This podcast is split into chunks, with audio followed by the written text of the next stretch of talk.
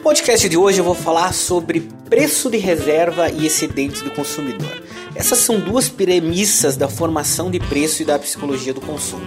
Mas você sabe usá-las para criar ações de marketing?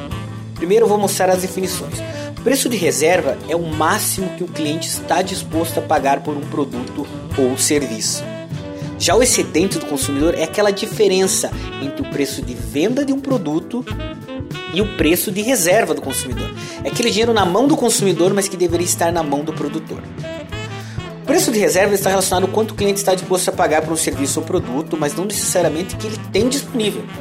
Por exemplo, ele sai com mil reais de casa para comprar um tablet, mas só está disposto, a gastar 850. Pois tem aquela coisa do lanche, tem o estacionamento, ele quer comprar um mimo para sua esposa, afinal ele está passeando no shopping sem a sua companhia e corre muito o risco de ser visto. 850 seria o seu preço de reserva. Ele chega na loja e o produto está por 820, mas como bom pechinchador, ele diz que talvez a compra pela internet em um site concorrente possa lhe apresentar um produto de 780. O vendedor fala sobre taxa de entrega, demora para chegar o produto e diz que consegue chegar a 800 à vista. O cliente compra imediatamente, pois ele vai economizar 50 do seu preço de reserva. Esses 50 que ele não gastou são considerados o excedente do consumidor, ou seja, um dinheiro que ficou na mão do cliente, mas deveria estar com o vendedor se o mesmo soubesse o seu preço de reserva. Existe receita para isso? A princípio eu digo que não, mas você pode perguntar qual é o valor máximo que o cliente quer pagar por um produto. Mostrar uma oferta próxima ao que ele informar e em seguida apresentar um produto com uma oferta superior e um pouco mais alta que seu preço de reserva. Ele vai levar a segunda pelo contraste de diferenças na proposta de valor.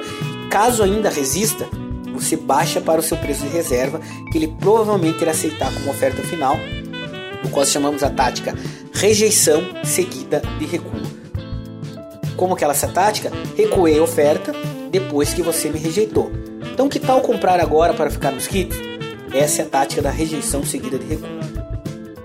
Agora, só resta torcer para que o preço de reserva informado seja verdadeiro, porque os blefes acontecem e que a mulher do cliente não surta ao saber que a amiga dela viu seu marido passeando sozinho pelo shopping.